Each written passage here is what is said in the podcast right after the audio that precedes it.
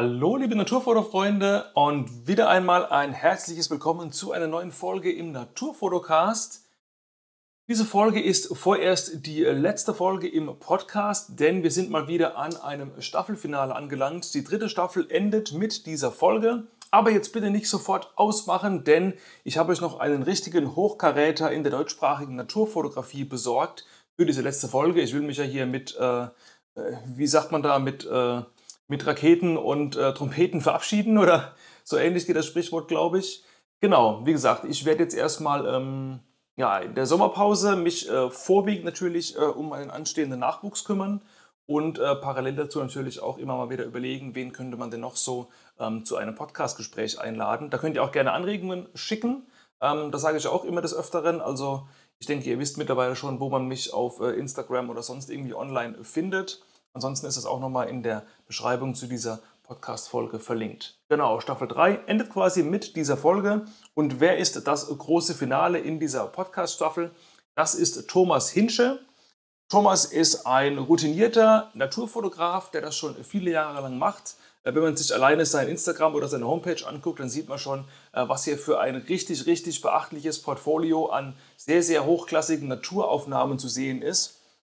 Und da könnt ihr noch mal einiges lernen in dieser Folge. Er hat ganz viele Tipps gegeben, wie er selbst an die Fotografie rangeht. Und ähm, wir haben auch ein bisschen äh, über Instagram und Social Media gesprochen, wie er das sieht, als jemand, der quasi nicht äh, in der Generation wie ich oder die jüngeren Leute aufgewachsen ist, eben das ganze Zeug quasi äh, mit der Muttermilch aufgesogen hat, so ungefähr, sondern als jemand, der quasi schon ein bisschen lebensälter ist. Thomas ist 58 zur Aufnahme des Podcasts und er musste da quasi erstmal sich reinfinden in die ganze Sache. Auch interessant, was er quasi aus seiner Perspektive zu diesem ganzen Social Media System so ein bisschen zu erzählen hat. Wir sprechen auch darüber, wie man sich gute Verstecke baut und äh, wie man es eben mit einem langen Atem schafft, am Ende des Tages dann auch richtig gute Naturbilder zu machen. Also für alle, die vorwiegend Vögel fotografieren oder generell Tiere fotografieren draußen in der Natur, ist dieses Interview quasi ein Must-Have.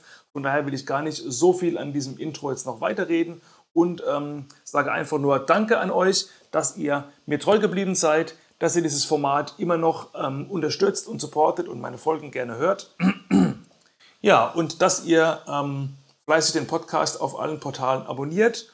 Das bedeutet mir wirklich sehr viel und eben, ich stecke ja auch ein bisschen Herzblut und Energie in das ganze Projekt rein, wenn man eben merkt, dass es eben anhand steigender ähm, Abonnentenzahlen und so weiter und Streamzahlen eben ein bisschen zurückkommt dann macht man natürlich auch gerne weiter. So, jetzt aber, let's go, Musik ab. Viel Spaß mit der letzten Folge in der dritten Staffel im Naturfotocast mit Thomas Hinsche und seinen Tipps für alle Naturfotografen. Los geht's!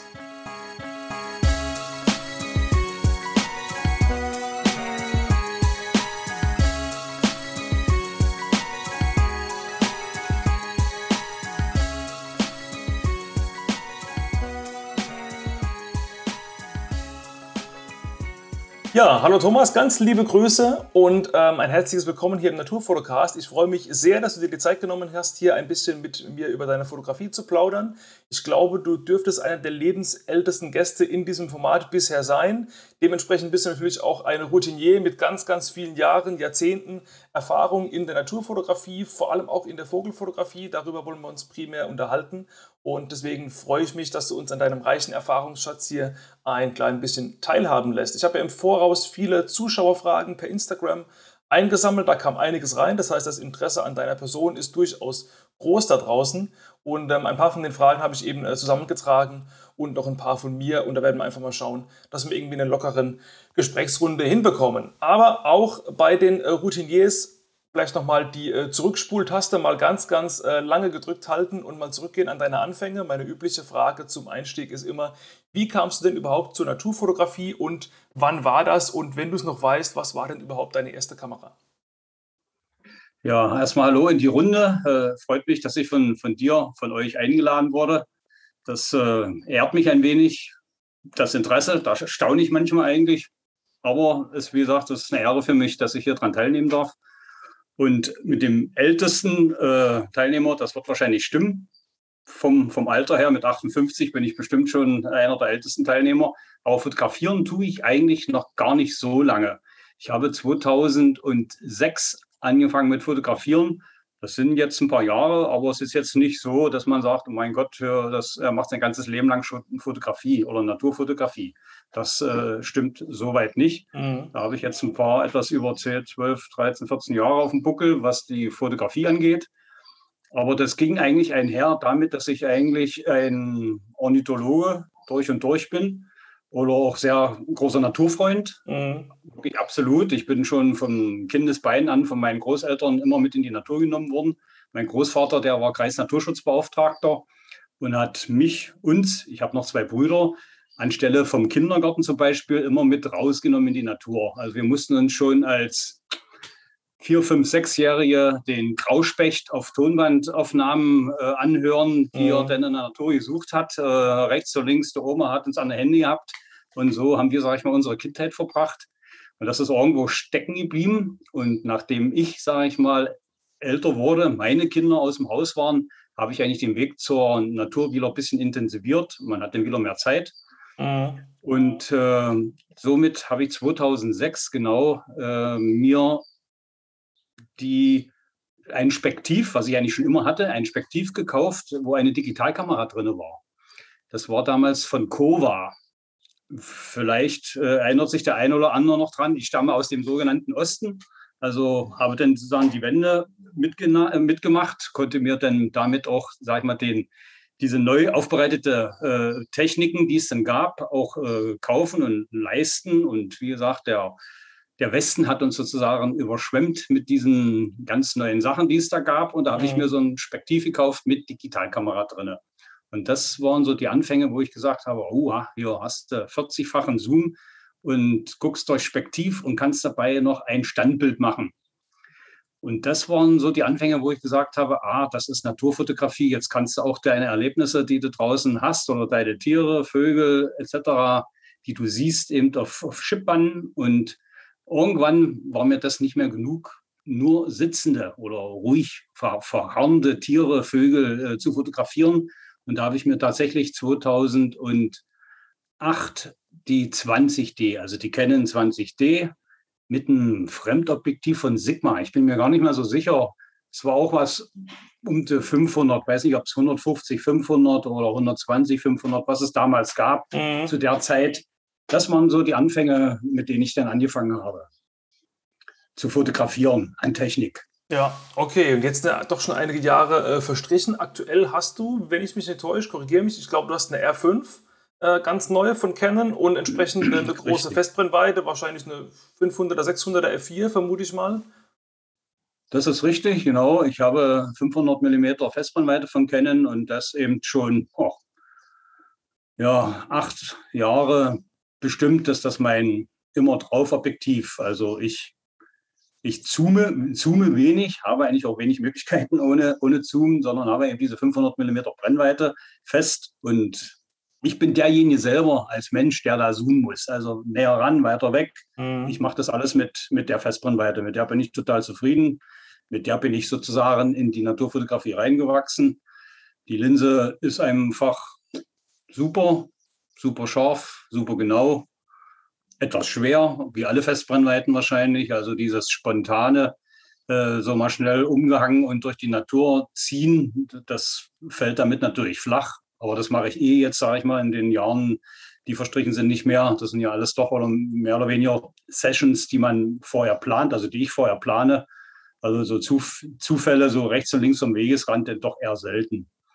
Ja, ich habe mir, äh, wie gesagt, im September die R5 gegönnt, muss man ja sagen, nachdem der Riesenhype da um diese Canon-Kamera äh, begann. Äh, natürlich mich da auch ein bisschen für interessiert und naja, Canon hat es ja jeden so schmackhaft wie möglich gemacht und Lieferschwierigkeiten hin oder her. Die ganze Sache sicherlich auch noch ein bisschen hochgepusht und jeder war froh, wie er sie in den Händen hatte. Aber ich muss schon sagen, damit hat ein neues Zeitalter begonnen. Das muss man klipp und klar mhm. sagen. Echt, echt jetzt, ja. Ja, nee, sehe ich ähnlich. Also ich habe ja nur die R6, den kleinen Bruder zur R5, aber eben, das ist ein komplett mhm. anderes Fotografieren. Es ist, äh, es ist viel intuitiver mit dem Augenautofokus, mit dem, dem super schnellen Display. Also sowohl zum Fotografieren wie auch zum Filmen ist wirklich ein ganz anderes Level. Also ich merke es manchmal, wenn ich mal meine, meine 5D wieder drauf schnall. Ähm, und auch jetzt, wo ich erst ja. ein paar Wochen die R6 habe, äh, wie umständlich in Anführungszeichen das wirklich mal war, äh, bis vor kurzem noch. Also das ist wirklich eine Erleichterung. Du hast jetzt eben gesagt, dass du nie zoomst, was ja logischerweise nicht geht mit der Festbrennweite. Ähm, hast du schon ein paar Mal geflucht und gedacht, Mensch, jetzt hätte ich doch gern irgendwie so eine Zoomlinse drauf? Oder planst du deine mhm. Shoots wirklich, so wie du gesagt hast, wirklich immer so, dass du sagst, äh, nö, brauche ich eigentlich gar nicht? Also war der Bedarf jemals da oder der Wunsch oder gar nicht? Ja, gar nicht. Das wäre sicherlich gelogen. Aber wie gesagt, bei mir funktioniert das folgendermaßen. Ich fotografiere ja sehr, sehr viel hier vor meiner eigenen Haustür. Also sagen wir im Bereich 20, 30 Kilometer um mein Wohnort drumherum. Ja. Das sind ja mal Ausnahmen, wo ich dann mal vielleicht im Urlaub äh, fotografiere. Aber ansonsten bin ich ja hier, wie gesagt, in, meinem, in meiner Heimatregion unterwegs und 80 Prozent davon, das sind so einfach, wie ich sage, Reviergänge, die ich mache, die ich tätige, übers Jahr verteilt. Gibt es natürlich so verschiedene Naturschauspiele, die ich dann abgrase. Im Frühjahr angefangen, zum Beispiel, ich mache mal Beispiel, die Morfroschbalz, das zieht sich dann rein, der Eisvögel fangen an zu balzen. Und so zieht sich übers Jahr bis zur Hirschrumpft im, Februar, äh, im, im, Oktober oder im September. Das ist ja so ein, so ein gewisser Kreislauf da. Und da hat man seine Reviere, habe ich meine Reviere. Und in den Revieren natürlich meistens irgendwelche natürlichen Verstecke, die ich über viele, viele Jahre nutze. Und die sind immer so irgendwo optimiert oder so aufgebaut, dass sie immer auf, mein, auf meine 500 mm Festbrennweite hinzielen, sage ich mal. Mhm. Natürlich wird es den einen oder anderen Moment gibt schon mal, wo man einen Zoom vielleicht vermisst hätte. Meistens aber, wir leben ja hier in Deutschland oder dem Jagddruck, den ja alle Tiere erleiden, meistens aber in die andere Richtung, dass man sagt, 500 Millimeter sind zu ja. wenig, nicht, nicht zu viel. Also von daher, es gibt ja auch noch Konverter und es gibt ja jetzt gerade bei den neuen spiegellosen Kameras auch diese Möglichkeit, diesen 1,6er Crop, auch wenn das jetzt nur ein Ausschnitt ist in dem Sinne, auch den 1,6er Crop schnell noch reinzumachen. Ich gerade bei der R5 mit den wahnsinnig viel Megapixeln hat man ja selbst bei dem 1,6er Crop noch ein Bild, was ja weitaus äh, größer ist wie das von der 5D Mark IV, die ich vorher hatte. Mhm. Also da ist man dann immer mit 800 Millimetern unterwegs. Also zoome ich doch auf irgendeine Art. Zwischen 500 und 800 Millimeter bewege ich mich, obwohl ich eben nur ein Objektiv mit habe. Ja, eben, die Technik macht es möglich, ne? Ist ja alles geil. Ja, die Technik macht es möglich, ja, genau. Ich habe hier auf meinem Zettel noch stehen äh, eine Zuschauerfrage, aber ich glaube, das hast du eigentlich schon beantwortet eben. Dein bester Tipp, um Tiere in der Natur zu fotografieren, ohne sie zu stören. Das dürfte wahrscheinlich das sein, was du schon angerissen hast, dass du dir einfach ein äh, Versteck an idealer Lage baust und da einfach guckst, dass man dich eben möglichst nicht sieht. Ne? Ich kann nur wirklich immer empfehlen, nehmt euch Zeit in der Natur. Äh, das Fotografieren, das kommt ganz, ganz, ganz hinten dran. Erstmal gucken, horchen, die Motive kennenlernen, die, die Lebensweise der Tiere kennenlernen, das Habitat kennenlernen und nach, wirklich nach vielen, vielen, vielen Stunden, Tagen vielleicht des Beobachtens, dass sich da mit reinfühlens, dann mal irgendwann zu sagen, so jetzt lohnt es sich, jetzt kenne ich mich, jetzt kenne ich das Tier, jetzt kenne ich die Gewohnheiten des Tieres, jetzt setze ich mich an. Und dann kommen auch meiner Meinung nach auch die besten Bilder raus. Es will doch niemand ein flüchtendes Tier von hinten sehen, wegfliegen, ja, wegrennen, das schönste Kompliment, was man, sage ich mal, auf dem Bild eigentlich machen kann, ist, wenn, wenn ein Tier vor einem einschläft. Das sagt mir immer, boah, du hast alles richtig gemacht. Mhm. Schlafendes Tier, das fühlt sich sowas von sicher und geborgen. Also du kannst eigentlich nur alles richtig machen. Also das ist mein Tipp.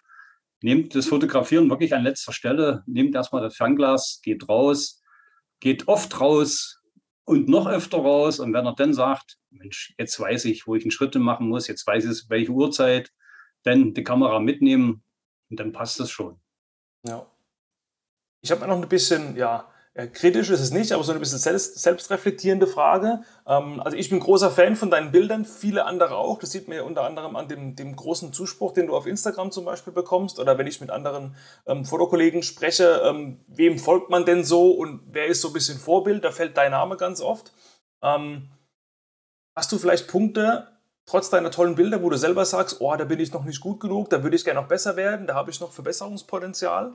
Also, ähm, ja, guckst du dir vielleicht irgendwie Bilder von anderen Fotografen an und denkst manchmal, Mensch, warum hat der das gemacht, warum kann ich das nicht? Hm. Eigentlich nicht wirklich. Also, wo ich jetzt mich selber, über, wo ich mich über mich selber ärgere, ist, ärgere ist auch wieder relativ, weil ich arbeite sehr viel in Projekten. Also ich habe verschiedene Projekte, gerade, sag mal, das Einstiegsprojekt, wenn ich es mal so nennen darf, 2006, 2007, 2008, als ich angefangen habe, war ja der Eisvogel. Mhm. Hier an der Mittelelbe, wo ich zu Hause bin, wie gesagt, das ist äh, noch ein ziemlich naturbelassener Teil der, der Elbe, in dem auch die Mulde, eigentlich der, der wildeste Fluss Deutschlands, äh, reinfließt, also reinmündet, gibt es doch noch relativ äh, viele Eishögel. Und das war damals der Aufhänger gewesen, mich um Eishögel zu kümmern und um Eishögel kennenzulernen und zu fotografieren. Mhm. Und äh, ich sage mal, mit den Fotos, die ich damals gemacht habe, mit den Aufnahmen, habe ich eigentlich so ein bisschen die, den Fuß in die, ich sag's mal, in die semi-professionelle Schiene reinbekommen, weil die Aufnahmen dann doch mal ein bisschen was Besonderes zu der damaligen Zeit waren. Und das war eben so ein Projekt, das mich eigentlich bis heute begleitet. Also ich gehe nach wie vor, wenn nicht gerade wie dieses Jahr ein harter Winter ist, nach wie vor, vor in meine Reviere und gucke zu meinen Eishügeln und fotografiere die immer noch unendlich gerne, auch wenn ich schon zigtausende Bilder von denen habe. Aber es gibt immer wieder was Neues zu entdecken.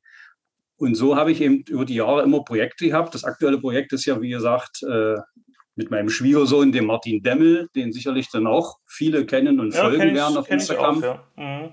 mhm. Äh, das Wiedehopf-Projekt. Äh, wir haben ja vor 2014 die Wiedehopfe zum ersten Mal entdeckt haben uns dann da ein bisschen reingesteigert, uns darum gekümmert, haben wieder Ansiedlungsprojekte gemacht und diese ganzen Projekte, die sind eigentlich so zeitaufwendig, weil man sie dann richtig machen möchte, mhm. dass das andere, wie zum Beispiel Makrofotografie, Libellen fotografieren, Schmetterlinge fotografieren oder Amphibien, dass das einfach irgendwo auf der Strecke bleibt. Und da ärgere ich mich eigentlich drüber, dass ich äh, da nicht mal in sage ich mal, in Gang zurückschalten kann bei den sogenannten Projekten, um wieder mal was anderes zu machen.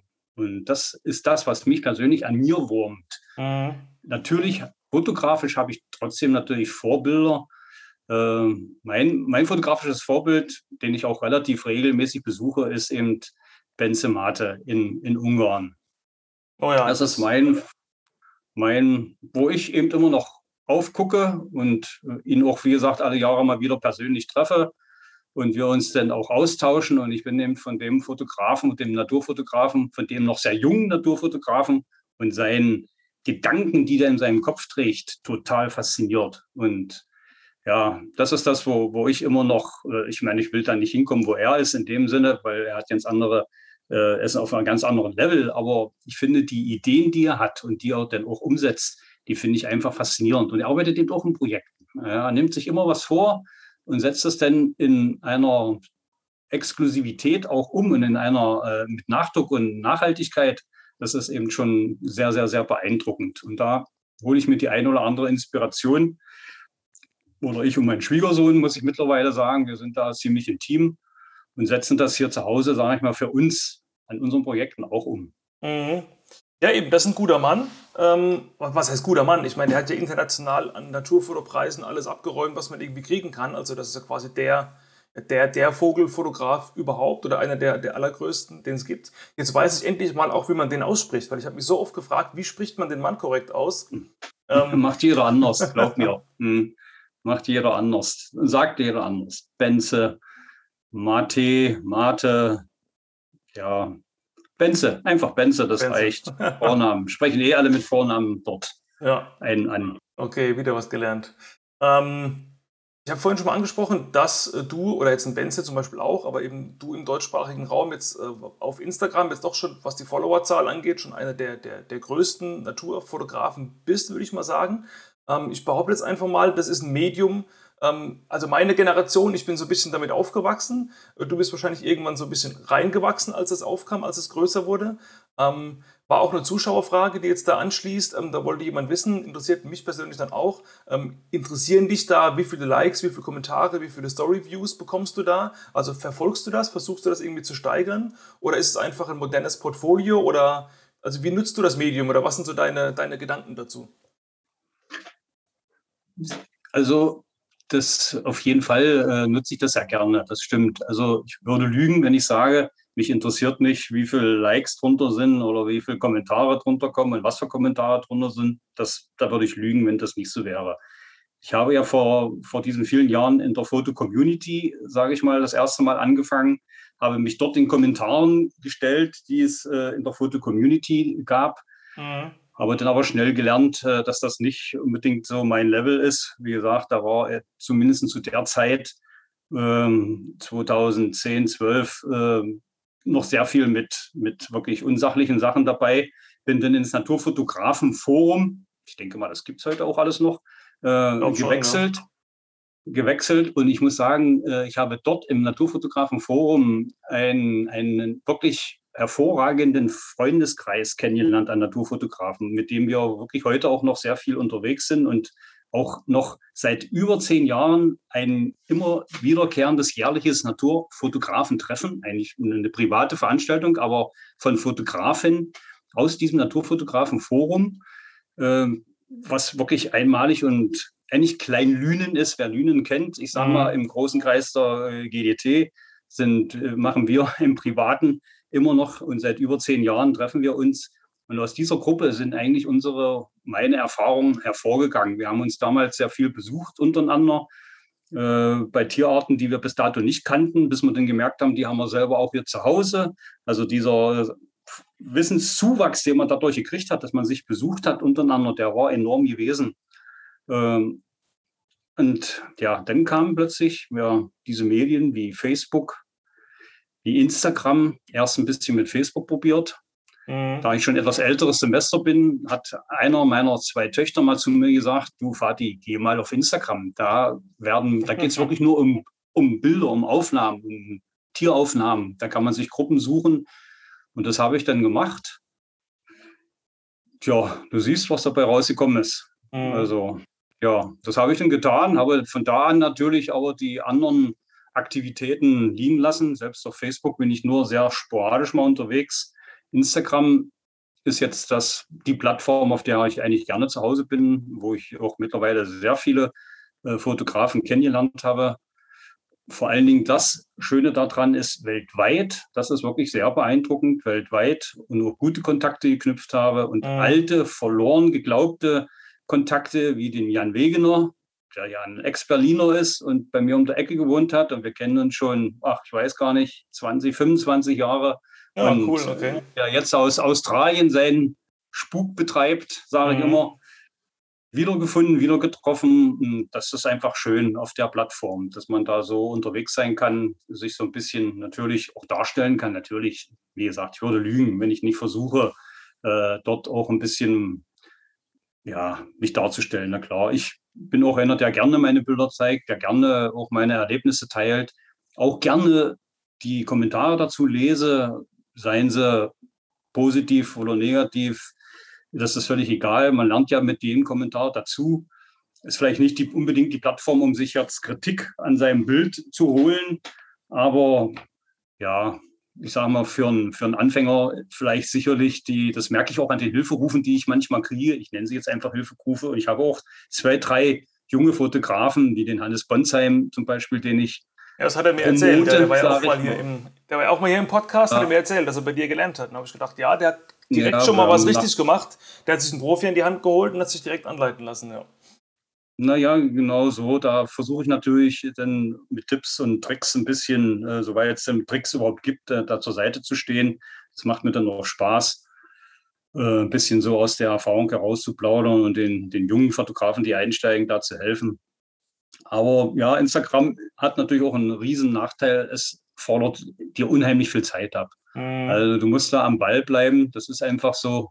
Wenn du da nicht fast täglich oder vielleicht mehrmals täglich was machst, das siehst du an den Followerzahlen.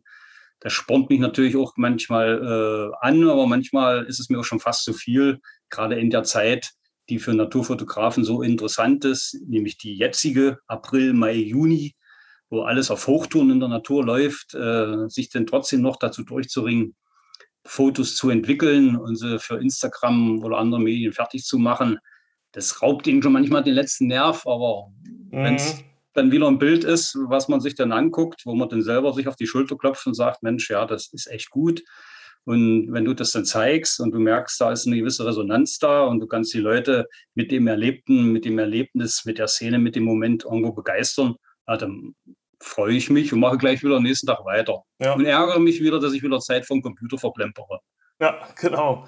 Aber eben, ich kenne das. Ich bin auch sehr aktiv dort und, und mache viel und allein irgendwie Kommentare beantworten oder irgendwie Nachrichten beantworten oder einen Austausch pflegen, braucht ja schon viel Zeit. Und da muss man wirklich schauen, dass man sich nicht, äh, nicht verzettelt oder irgendwie nicht, nicht alle zehn Minuten reinguckt. Da muss man sich wirklich mal so, so ein paar Zeitfenster schaffen oder in der Richtung. Ähm, mhm. Also ich habe Instagram jetzt nur meine persönliche Auffassung so als sehr positive Umgebung erlebt. Also es ist ganz selten, dass wirklich mal jemand so, so, so irgendwie ja, Hasskommentare oder irgendwie irgendeinen äh, unsachlichen Scheiß drunter schreibt. Also im Gegenteil, es ist alles irgendwie sehr, sehr, sehr wertschätzend, sehr konstruktiv. Ähm, kannst du die Meinung teilen oder hast du es auch anders erlebt? Nee, ich kann die Meinung durchaus teilen. Das muss ich eigentlich komplett dir zustimmen, das unterschreibe ich auf jeden Fall. Da kann ich fast nicht mehr dazu sagen. Also das ist schon genauso, wie du sagst. Ist wirklich konstruktiv und immer, immer eigentlich in der richtigen Bahn, so wie es sich gehört. Mhm. Ja, nee, das ist gut, das macht Spaß. Ich werde natürlich deinen Account entsprechend plus Homepage logischerweise unter der Podcast-Folge in der Beschreibung verlinken, dass alle die Zuhörer natürlich genau wissen, wo sie reingucken müssen, wenn sie dich nicht ohnehin schon kennen. Dass wir da auf jeden Fall nochmal ein bisschen Werbung für dich machen. Und ähm, genau, du hast eben schon gesagt, Zeit am Rechner verplempern gehört auch irgendwie dazu. Ähm, mhm. Lass uns kurz über Bildbearbeitung sprechen. Das war auch eine Zuschauerfrage, die reinkam. Mhm. Ähm, wie lange brauchst du so im Schnitt pro Bild, wenn du das überhaupt beziffern kannst, äh, vom, vom RAW zum fertigen Ergebnis und welche Software nutzt du da? Also ich glaube, ich bin da auch ein kleiner Freak, wie man so sagt. Also bei mir geht das nicht husch husch. Mhm. Das auf ja. jeden Fall erstmal nicht. Das ist erst schon mal in der Auswahl äh, des Bildes, welches ich nehme, tue ich mich manchmal ein bisschen schwer. Aber wenn ich mich dann entschieden habe, dann benutze ich Adobe Photoshop ja, als, ja, als Basisversion auf jeden Fall erstmal. Und äh, habe da aber jetzt keine großen Kniffe oder Tricks. Also wie gesagt, dadurch, dass man im dem RAW-Format, in diesem RAW-Format fotografiert, also ich mache das zumindest, bedarf es ja eh einiger Schritte, äh, um wie Weißabgleich, ein bisschen Kontrast, bisschen Entrauschen, vielleicht nochmal einen gekonnten Schnitt setzen.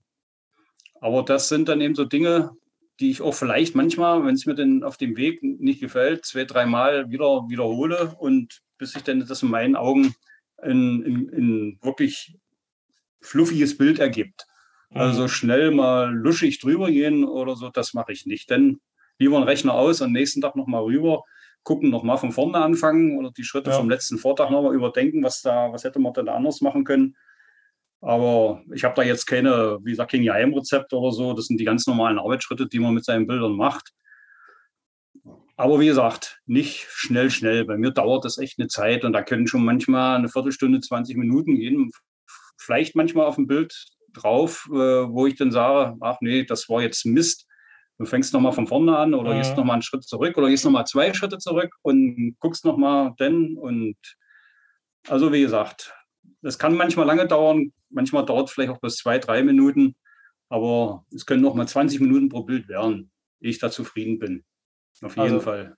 Also könnte man zusammenfassen, du gehst nicht auf Masse, sondern auf Qualität und die, die meiste Zeit geht ja, wahrscheinlich in die, in die, Vorauswahl der Bilder. Ich denke mal, die meiste Zeit wird vielleicht darauf hm. hin verwendet werden, dass du erstmal guckst, okay, welches von meinen 500 Bildern von dem Tag, äh, was sind die zwei, drei besten, die ich wirklich bearbeiten will und dann in die wirklich im Detail rein wahrscheinlich.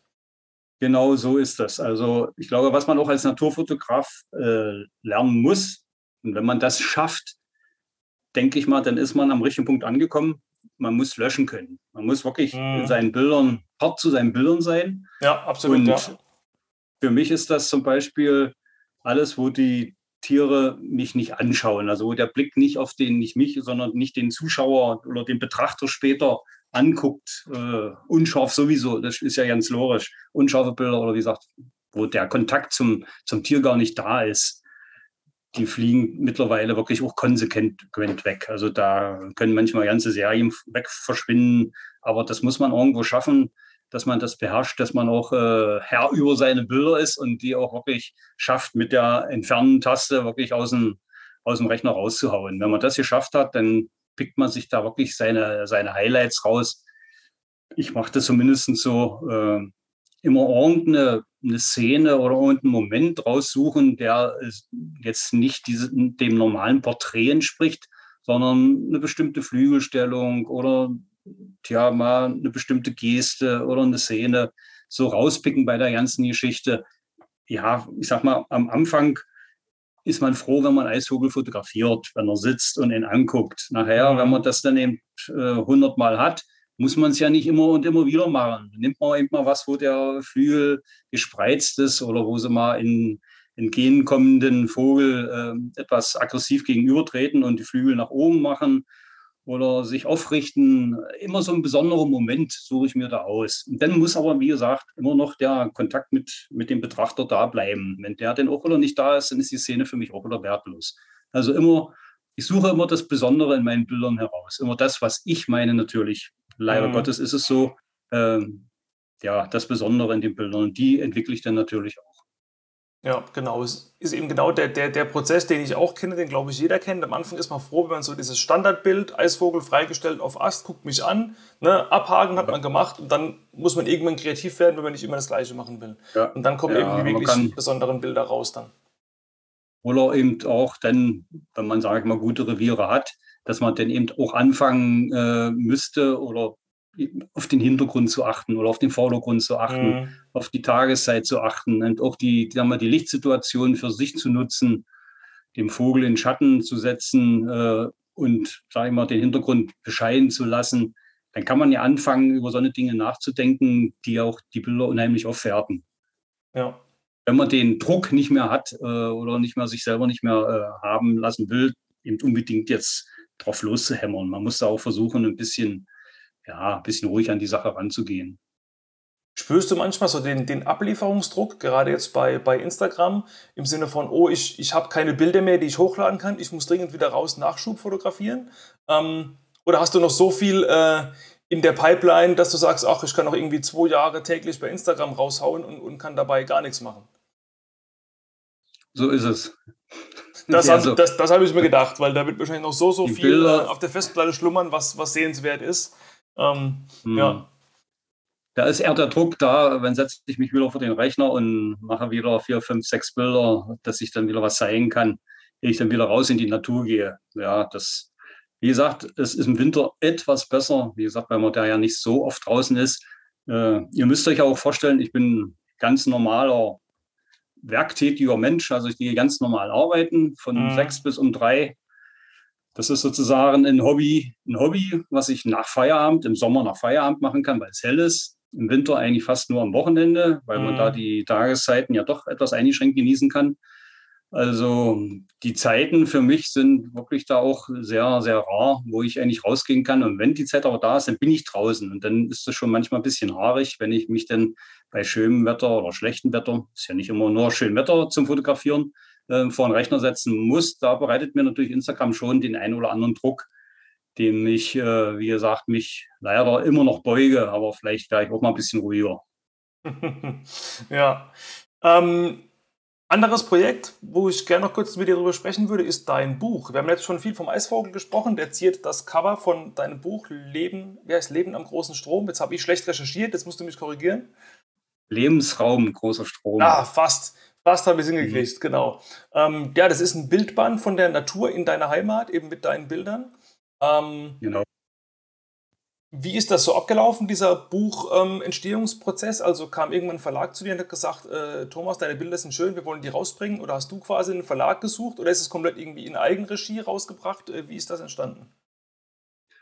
Ja, da ist äh, Folgendes passiert. Äh, wie gesagt, ich lebe ja in der, im Biosphärenreservat Mittelelbe und wir haben hier natürlich auch eine Biosphärenreservatsverwaltung und wir haben hier auch äh, mehrere UNESCO-Weltnaturerben und Weltkulturerben hier direkt ja. bei uns vor Ort.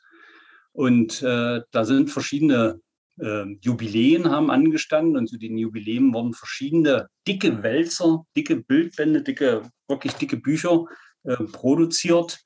Und in, in, einem dieser Kapitel ging es auch um, um, die Natur in diesen äh, Weltnaturerben hier. Hier ist zum Beispiel zu nennen die äh, Weltnaturerbe Dessau Wörlitzer Gartenreich. War jemand schon mal vielleicht in, im Wörlitz im, im Gartenreich gewesen? Das ist so ein großer Park äh, sehr schön hergerichtet, äh, wie gesagt, von der UNESCO auch äh, eingestuft. grenzt eben rein in das Biosphärenreservat Mittelelbe. Und als diese Bildbände zum, ich glaube, 800 Jahre war das gewesen, entstanden sind, äh, gab es eben einen Naturpart, neben Rezepten und neben der Geschichte, die da drin verankert war, eben im Naturpart. Und da hatte ich das Glück, im Grunde genommen, äh, die Bilder zu liefern zu können. Und als ich mit dem Verlag da zusammentraf äh, und das äh, mit den Bildern abgearbeitet habe, hat der Verleger gesehen, was ich eigentlich von Portfolio, von Archiv an Bildern habe. Mhm. Und da hat er den Entschluss gefasst, mit mir eigentlich, was eigentlich überhaupt nicht seinem Genre entspricht, der ist eigentlich mehr Architektur, äh, ein Architekturverlag, ähm, hat den Entschluss gefasst, mit mir ein Buch äh, mit meinen Bildern über die Artenvielfalt hier bei uns an der Mittelelbe zu machen. Das hatte auch noch ein bisschen den Hintergrund, äh, einen finanziellen Hintergrund, weil das Biosphärenreservat äh, selber dort mit eingestiegen ist und gesagt hat, ja, wir unterstützen dich, wir unterstützen den Verlag, indem wir äh, dir da finanzielle Zuwendung geben, aber mhm. du musst oder darfst, muss klingt jetzt hart, aber du darfst hier über unsere Mittelelbe, über die Artenvielfalt oder über die Arten bei uns an der Mittelelbe ein Bildband machen. Da habe ich gesagt, jawohl, das ist kein Problem. Im Gegenteil, das ist eine, eine Riesenfreude für mich. Ich mache was hier aus unserer Region stammendes. Und so ist es eben entstanden, dass es der Verlag mehr oder weniger auf mich zugekommen ist. Ich ein bisschen gesponsert wurde vom, von der Biosphärenreservatsverwaltung und ja, da ist 2016, wie gesagt, das Buch Lebensraum großer Strom erschienen. erschienen. Und das ähm, kann man jetzt bei, bei Amazon, bei Thalia, kann man das überall kaufen oder muss man da äh, konkret auf dich oder auf die Biosphärenverwaltung äh, zugehen, weil das quasi eher eine kleinere Auflage ist? Also ich, das gibt es überall, denke ich auf jeden Fall. Aber ganz sicher gibt es das eben im, in dem Verlag äh, immer noch. Die vertreiben das auch gleich selber. Wir haben da jetzt nicht großartig äh, große, wie sagt man so, Vertriebsleute eingeschaltet. Mhm. Also äh, bundesweit liegen die nicht in den Bücherregalen. Das, der Verlag vertreibt sozusagen selber. Kostenloser Versand kann man über den Verlag das Buch äh, beziehen. Dadurch haben wir uns natürlich auch eine Menge Kosten gespart. Weil jedes, was man auf Kommission rausgibt, da lässt man ja dann ein paar Pfennige liegen. Ja, ich werde auf jeden Fall einen Link äh, entsprechend raussuchen und natürlich auch in die Podcast-Beschreibung da reinmachen, dass äh, die ganzen Leute sich das auf jeden Fall mal anschauen können. Ähm, ja. Noch eine Frage, die mir jetzt spontan einfällt. Du hast äh, von deinen ganzen äh, Verstecken berichtet, äh, die du da angelegt hast, um deine Fotos zu machen. Ähm, du, falls es das bestimmt draußen auch Leute interessiert, die vielleicht mal in der Gegend sind, ähm, sind das quasi Hütten oder, oder Hides, die du auch vermieten kannst? Oder ist das wirklich alles dein Privatvergnügen und das, das geht erstmal draußen niemandem was an?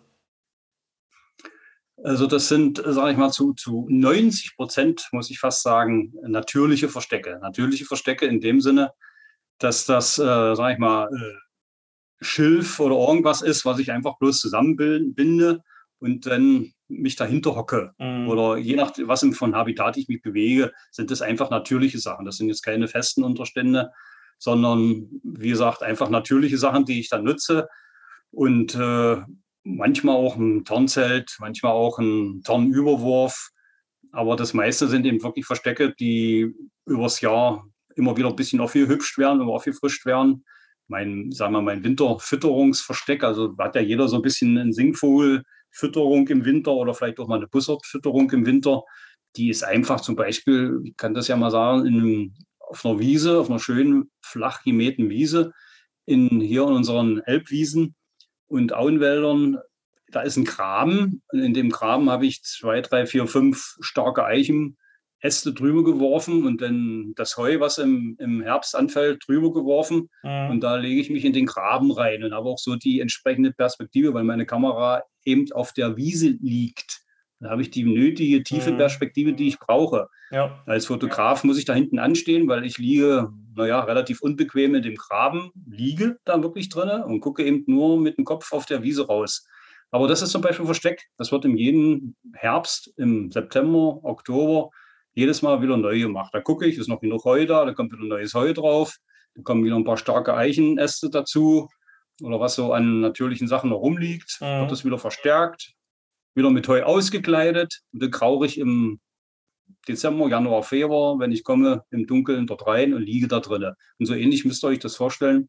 So habe ich an diversen Stellen bei mir in der Region da wo das für mich eben über die Jahre interessant war, so eine Art Unterschlüpfe, ich würde es ja nicht verstecken nennen, Unterschlüpfe geschaffen. Mhm. Wo es mal nicht passt oder wo es vielleicht doch passt, eben mit Tarnzelt arbeiten. Das ist für mich immer noch optimal. Stört wirklich die, die wenigsten Tiere oder Vögel. Ein Tarnzelt ist eigentlich sehr, sehr gut geeignet, weil man sich da drinnen auch noch ein bisschen bewegen kann. Man kann also auch mal was trinken oder was essen, wenn man zwischen sechs und acht Stunden drin verbringen will. Das ist ja im Tarnnetz oder im Tarnschal oder im Tarnüberwurf ja etwas schwieriger, mhm. weil da bewegt man ja sich und den Tarnschal mit. Geht zur Not auch, gerade bei der Hirschsprunft oder sowas oder bei Wildschweinen ist das ja ganz gut. Aber so ungefähr, also zum Vermieten habe ich jetzt nichts oder ich habe auch wenig was, wo jemand anders vielleicht reingehen wollte, weil es unbequem ist. Also ich bin immer noch einer von der alten Schule. Wie gesagt, ich quäle mich lieber aber baue dafür natürlich keine großen Hütten in der, in der Gegend. Mhm. Ja, klar. Zumal ich es wahrscheinlich auch nicht dürfte, weil wir, wie gesagt, hier im Biosphärenreservat sind. Und äh, ich das große Glück habe, das muss ich noch dazu sagen, äh, dass ich eben die Film- und Fotoerlaubnis für die, das komplette Gebiet hier habe. Also ich kann mich hier relativ frei bewegen, natürlich in, unter den gegebenen Umständen mhm. im Umgang mit und in der Natur natürlich immer beachten. Ja. Ähm, wenn ich jetzt diese Erlaubnis auch haben will, beantragt man das einfach bei der Behörde und hofft auf gut Glück oder muss man da schon irgendwo, sag mal, mit der Gegend verwurzelt sein und, und da irgendwie so ein bisschen äh, die, die, die Glaubwürdigkeit schon haben, dass die Leute wissen, okay, das ist einer, der macht da wirklich nichts kaputt und rennt irgendwie nicht äh, mit dem Fahrrad durch die Brutkolonie oder so. Also wie läuft sowas? Nur mal aus Neugier? Ich denke mal genauso, wie du das geschildert hast. Also ich glaube nicht, dass äh, jeder jetzt losrennen kann zu seiner UNB und dort einen Antrag stellen kann, äh, vom Weg abzuweichen. Das wird nicht funktionieren. Das sind einfach, sagen wir, die, die Ergebnisse, die man liefert. Das ist einfach, wenn man mit der Natur verbunden ist, das muss ja nicht das Fotografieren sein. Das kann ja auch Betreuen eines Reviers sein oder ja, egal was kommt es irgendwann ja auch dazu, dass man ja entweder ehrenamtlicher Naturschützer oder Naturschutzbeauftragter oder Naturschutzhelfer oder sowas wird. Und das muss sich einfach entwickeln. Äh, da müssen Ergebnisse geliefert werden, da müssen Ergebnisse kommen, also mit einem Antrag selber ist das, glaube ich, in den seltensten Fällen gemacht. Das ist einfach eine, eine Sache, ja, über die Arbeit, die ich hier leiste, ist das einfach irgendwo entstanden. Ja. Eben, es ist halt wie bei so vielem, ne? auf einem kurzen Weg ja, äh, genau. funktioniert es nicht, sondern mhm. eben langfristig, beständig mhm. und äh, dann öffnen sich irgendwann auch Türen, wenn man für einen selber, wenn man selber für andere erstmal ganz viele aufgemacht hat. Ja. Von daher auch nochmal der, wie gesagt, unbedingte Aufruf, sich wirklich vernünftig in der Natur zu bewegen. Ja, unbedingt, ich sehe das jetzt auch äh, immer wieder des Öfteren. Ja, Corona spielt da sicherlich auch eine Rolle, dass die Leute natürlich massiv zurzeit in die Natur drängen. Also ich habe noch nie so viele Leute draußen in der Natur gesehen. Das ist ja auch echt schön. Aber es werden eben oft auch nicht die, die Wegegebote eingehalten. Oder sage ich mal, die ganze Technik, die ist ja in den letzten zehn Jahren auf ein, auf ein Minimum an finanziellen Maß gefallen, dass sich heute fast jeder, sage ich mal, eine, eine mhm. Kamera, Digitalkamera oder ein Fremdherstellerobjektiv, Tamron, Sigma bis 600 Millimeter leisten kann. Hat auch große Vorteile für mich, sage ich mal, erläutere ich noch. Aber damit dann natürlich meint, äh, jetzt loszuziehen und Tiere fotografieren zu können, nur weil es im 600 Millimeter jetzt sind. Mhm. Dass da vorneweg erstmal ein Prozess da ist. Die, das verstehen viele eben nicht. Und äh, jetzt nochmal zu dem, was ich eben gesagt habe. Früher bin ich immer auf meine 500 Millimeter Kanone angesprochen worden, also auf meine Canon 500 Meter Festbrennweite, die natürlich massig und massiv aussieht. Und es wurde immer oft behauptet von mir, dass ich ja zu Hause auf dem Balkon sitzen bleiben kann und die Tiere draußen auf dem Feld fotografieren kann, weil der Zoom so riesig ist. Mhm. Und Gott sei Dank kam ja die ganze Geschichte mal mit diesen Tamron und Sigma Zoom-Objektiven raus, wo dann diese ganzen vielen Leute auf einmal 600 Millimeter hatten und 100 Millimeter mehr wie ich. Und es ist immer noch nicht besser Bilder geworden sind. Ich sage, seht ihr, mhm. das hat jetzt nicht unbedingt was mit den Millimetern zu tun. Das ist einfach, ihr müsst euch vorneweg erstmal mit der, mit der euren Motiven beschäftigen, mit der, mit der Lebensweise, mit dem Habitat beschäftigen, eher loszieht. Sagen wir, zuerst kommt die Natur und dann die Fotografie wie mhm. das Wort schon Naturfotografie sagt. Erst die Natur, dann die Fotografie. Ja. Das ist bei vielen leider, die denken, mit dem Kauf einer solchen Technik sind sie automatisch Naturfotografen. Ja, das sind sie lange nicht. Ja, eben. Ja, gibt ja den schönen Spruch, äh, alle wollen auf den Gipfel vom Everest, aber was die Leute nicht sehen, ist der Everest, der dazwischen ist, zwischen Boden und Gipfel. Und äh, ja. das ist eben quasi der Weg, äh, wie du schon gesagt hast, wo man erstmal quasi so, so Stück für Stück mal hoch muss, bis man wirklich am Schluss oben angekommen ist. Man kann eben nicht irgendwie sich ein Heli chartern für ein bisschen Geld und da hochfliegen, jetzt mal analog gesprochen. Genau. Mhm. Ja, das, war eigentlich schon, ja, das war eigentlich schon ein ganz cooles Schlusswort. Ähm, ich glaube, wir kommen langsam schon zum, zum Ende von unserem Gespräch. Zum Schluss, wie immer, der Appell an jeden, der hier im Podcast ist. Wenn du möchtest, kannst du gerne nochmal irgendwie einen abschließenden Tipp loswerden oder auch Werbung machen in eigener Sache. Das ist auch erlaubt und erwünscht hier. Also, wenn du nur irgendwas empfehlen, promoten willst, dann gerne. Und ähm, ja, gibt es da was oder? In Summe äh, freue ich mich über jeden, der einen Kommentar hinterlässt, sei es jetzt äh, persönlich, per E-Mail, ja, oder auf Instagram oder Facebook äh, oder Fragen hat, die würde ich auch gerne beantworten, auf jeden Fall. Ich bin immer offen für jeden, der Probleme hat oder Anregungen braucht oder Hilfe braucht oder meint, ich könnte ihm helfen. Also ich bin da immer offen und mache das auch wirklich gerne. Gerade die ganz junge Generation, das liegt mir sehr am Herzen, weil ich immer ein bisschen merke, dass die doch hinten runterfallen. Es gibt da natürlich sehr viele positive Beispiele, aber es gibt natürlich auch vieles, gerade in der heutigen medialen Zeit, in dem medialen Zeitalter, wo ich immer bisschen das Zweifel habe, ob die Jugend noch wirklich weiß, äh, wo manches so herkommt und entsteht. Also wie gesagt, nicht scheuen. Ich bin, ich nehme mir auf jeden Fall die Zeit und beantworte alle Fragen, egal auf welchem Wege sie reingespült werden. Und zudem hoffe ich noch, dass mein sachsen-anhaltinischer Jargon mein, äh, nicht zu sehr genervt hat in der ganzen Zeit. Ach was, nee, also mich, mich auf jeden Fall nicht. Also ich meine, ich habe es vielleicht recht gut abtrainiert inzwischen, aber ich bin ja, ich bin ja im Feld sehr Junge, ja. Also wenn ich, wenn ich so babbel wie der Schnabelwachs von der Helm, dann versteht wahrscheinlich keiner mehr, was ich äh, babbel will. Also von daher muss ich auch ein bisschen aufpassen, genau. dass ich nicht äh, abtrifft. Ne? Also da, da, äh, man sagt immer, wer kein Dialekt hat, hat keine Heimat. Von daher ist das alles okay. Das war schon äh, völlig problemlos. Mhm. Äh, wie, wie, viele Nachrichten, E-Mails kriegst du so am Tag? Irgendwie in, in Summe? Kannst du das irgendwie beziffern? Sind das irgendwie drei oder 300 oder? Nein, also sagen wir so zwischen fünf und zehn. Ja gut, das, das hält sich ja noch in Grenzen. Das kann man noch. Ja, das kann man noch gut, gut und gut, ja, guten Gewissens bearbeiten und gerne mache ich das auf jeden Fall. Also wie gesagt, immer raus damit. Wie gesagt, wo ich helfen kann, helfe ich gerne. Und ja, meldet euch einfach, wenn ihr noch mal Fragen habt. Fragt den Jochen, der kann mich auch fragen. Ich frage den Jochen, wir fragen uns dann untereinander und dann klappt das schon. Ja. Ansonsten, tja, viel Spaß in der Natur, schöne Fotos, schöne Erlebnisse. Zeigt, was ihr habt. Ich bin gespannt auf das, was da kommt. Ja, wunderbar. Thomas, vielen Dank. Deine, deine Haltung finde ich äh, super gut, dass du so offen bist und äh, dein Wissen weitergibst und damit dich hinter Berg hältst. Also von daher, ich denke mal, der Appell an alle, die zuhören, war klar, dass sie gerne auf dich zukommen können. Wie gesagt, alles ist verlinkt in der Beschreibung. Ihr könnt, ja, wie du schon gesagt hast, auch gerne mich äh, alles fragen. Das ist natürlich auch überhaupt kein Problem. Und ja, dann bedanke ich mich, äh, dass du dir die Zeit genommen hast für äh, dieses kleine Gespräch. Ich hoffe mal, dass da viele Leute Freude dran haben, beziehungsweise ich hoffe das nicht. Ich gehe mal fest davon aus, weil wirklich ein paar richtig gute Tipps dabei waren. Und ähm, ja, dann sage ich äh, herzlichen Dank nochmal. Dir eine gute Zeit, weiterhin viele tolle Projekte. Und ja, ciao, ciao. Wie, wie sagt man in, in, in Sachsen-Anhalt Tschüss? In der Pfalz sagt man Servus. Wie sagt man bei euch? Mach's gut. Mach's gut. Okay, dann mhm. mach's gut und auf bald. Mach's gut. Ja, ebenfalls. Dankeschön und ciao. Ciao.